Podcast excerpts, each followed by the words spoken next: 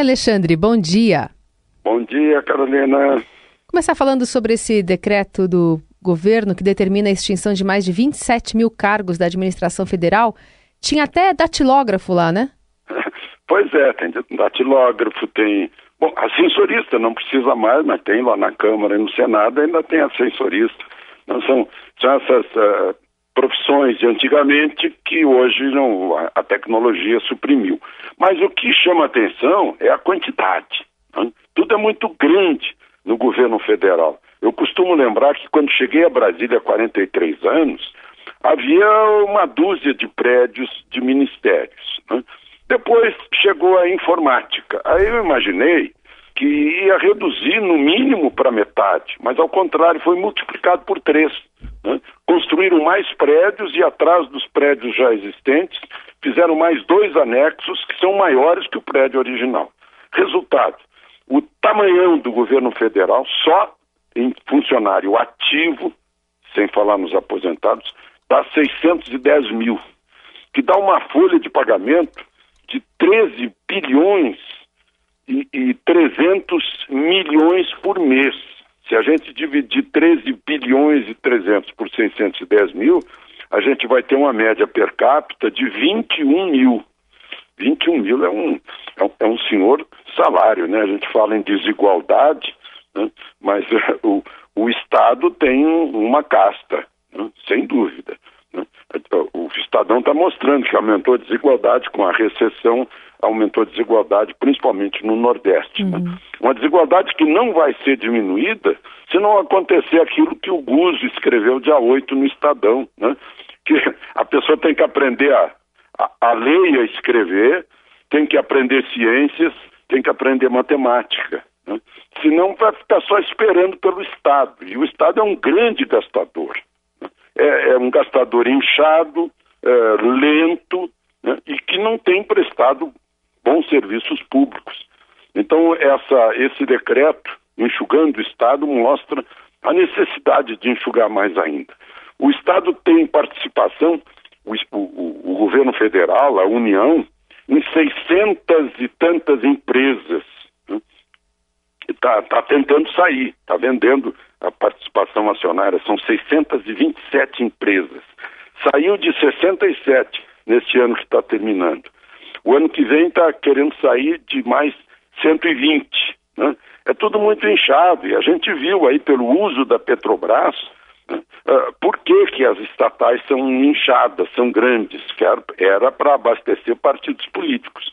Agora mesmo a gente, a gente vê aí a notícia de que foi caçada a aposentadoria na Universidade da Bahia de um ex-presidente da Petrobras, que enquanto estava lá teve todo esse escândalo da Lava Jato, uhum. o José Sérgio Gabriel de Azevedo. Né?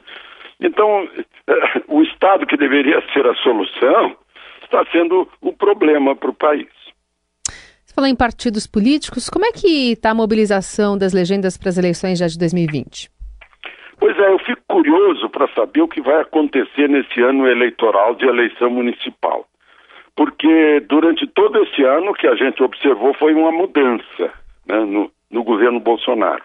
Uh, os partidos políticos não são os donos dos ministérios. Antes se dizia até de porteira fechada, o partido assumia o ministério, pronto. o partido era o dono do ministério e usava o ministério para se manter no poder, né? uh, contribuindo o ministério com a campanha eleitoral, de alguma forma. Agora há essa curiosidade, a gente sente que, por exemplo, no ministério onde está um ministro que é do, do MDB, o ministro Osmar Terra, por exemplo, né? uh, o Ministério da, da Cidadania, há, há uma partidarização forte. Né? Outros são apenas técnicos que, que, nem se pensa em partido político. É o caso do, do, ministro Tarcísio, por exemplo, da infraestrutura, da ministra Damares, né? e tantos outros, o ministro uh, Paulo Guedes. Né? Uh, mas há essa curiosidade para saber se, num ano de eleição, os ministérios continuarão se comportando como técnicos e não como diretórios políticos, tal como acontecia anteriormente.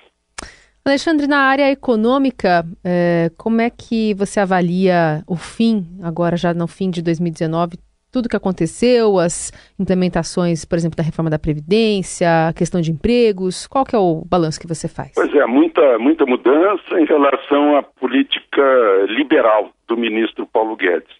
Ainda outro dia, eh, falando com o presidente, eu perguntei sobre se realmente Paulo Guedes tem essa, essa força toda, ele confirma. Então, o Paulo Guedes é o chefe da economia, é o patrão da economia. Né? Então está havendo mudanças, o, o, Congresso tem, tem, tem sido é, é, um aliado nessas mudanças, tem aprovado grande parte dessas mudanças. Né?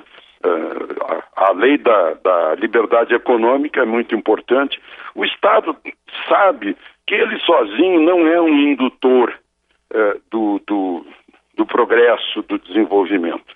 Ele não pode atrapalhar. Então o Estado está tirando o time e passando essa responsabilidade do crescimento para a iniciativa privada. E o que a gente vê é a volta é, do, do, do fator mais essencial do, do desenvolvimento, que é o otimismo, né? É, que ficou muito claro agora nessas vendas de, de Natal, de dezembro, é, na, na, volta da credibilidade do Brasil junto às agências do exterior, né? a, o, o, crescimento do PIB bem além do que havia sido previsto, né? a volta do emprego, embora lenta, está lenta mesmo, né? mas vamos ver uh, em 2020 o que vai acontecer. Enfim, há bons ventos aí de recuperação depois de um período da maior recessão que tivemos e que deixou aumento das desigualdades e principalmente um, um, um surto de desemprego de milhões, né? Chegou a 13 milhões. Enfim, acho que estamos encerrando o ano na economia muito bem. Precisaríamos encerrar bem com dados melhores do PISA, porque sem, sem um ensino eficiente, o futuro fica muito difícil. Esse é Alexandre Garcia. Volta amanhã para falar conosco aqui no Jornal Dourado. Obrigada, Alexandre. Até amanhã.